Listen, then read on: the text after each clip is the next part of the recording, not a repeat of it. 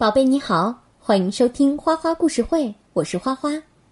宝贝，今天我要给你讲的故事叫做《克里克塔》。克里克塔这个名字听起来可有点奇怪，你知道他说的是谁吗？听了故事你就明白了。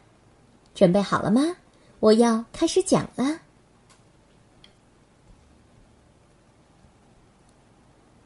从前，在法国的一个小镇上，住着一个老奶奶，名叫路易斯·波特。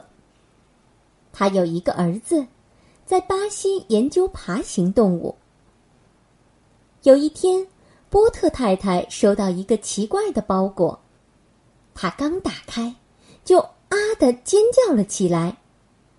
里面装着一条蛇，是儿子送给她的礼物。开始，波特太太还担心蛇有毒，后来发现这是一种没有毒的蛇。波特太太就像疼爱自己的孩子一样疼爱着这条蛇，并且给蛇取名叫克里克塔。波特太太像照顾自己的孩子一样照顾着克里克塔，她给克里克塔喝牛奶。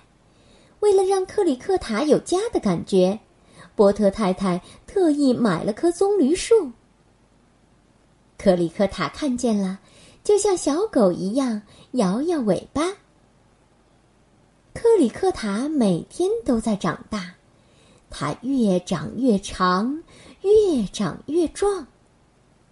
波特太太带他上街买东西，结果把大家都吓了一跳。天气渐渐转冷，波特太太怕克里克塔受凉，专门为他织了一件好长好长的毛衣。克里克塔还有一张暖烘烘的床，他躺在波特太太特意买来的棕榈树下，做着甜甜的梦。到了冬天，他兴奋地在雪地上窜来窜去。波特太太是学校的老师。有一天，他带着克里克塔去上课，克里克塔马上就学会了用自己的身体模仿英文字母。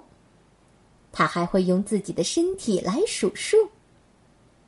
克里克塔很喜欢和孩子们一起玩，不管是男孩还是女孩。克里克塔还是一条乐于助人的蛇。有一天，波特太太和克里克塔在喝咖啡。朋友告诉他，最近镇里出现了小偷。就在这天夜里，小偷闯进了波特太太的家。小偷用手帕蒙住波特太太的嘴，把她绑在椅子上。这时，克里克塔醒了，他愤怒的向小偷扑过去。紧紧的缠住了小偷，直到警察赶来。因为克里克塔勇敢的表现，他获得了英雄勋章。雕塑家为他雕了一座铜像，整个小镇的人还把一座公园命名为克里克塔。克里克塔一直幸福的生活在这里。宝贝，故事讲完了。故事里的克里克塔跟我们印象中可怕的蛇一点都不一样，它改变了蛇在我心中的形象。故事里聪明可爱又体贴的克里克塔，能不能让你对蛇的厌恶、害怕和偏见，从心里慢慢隐退了一点点呢？你看。我们可以从可憎、可怕的事物上，发掘出可爱、可亲的神态。这是一种神奇的想象力，你说是不是呢？好了，宝贝，今天的花花故事会就到这里啦，感谢你的收听，咱们下次再见，宝贝，晚安。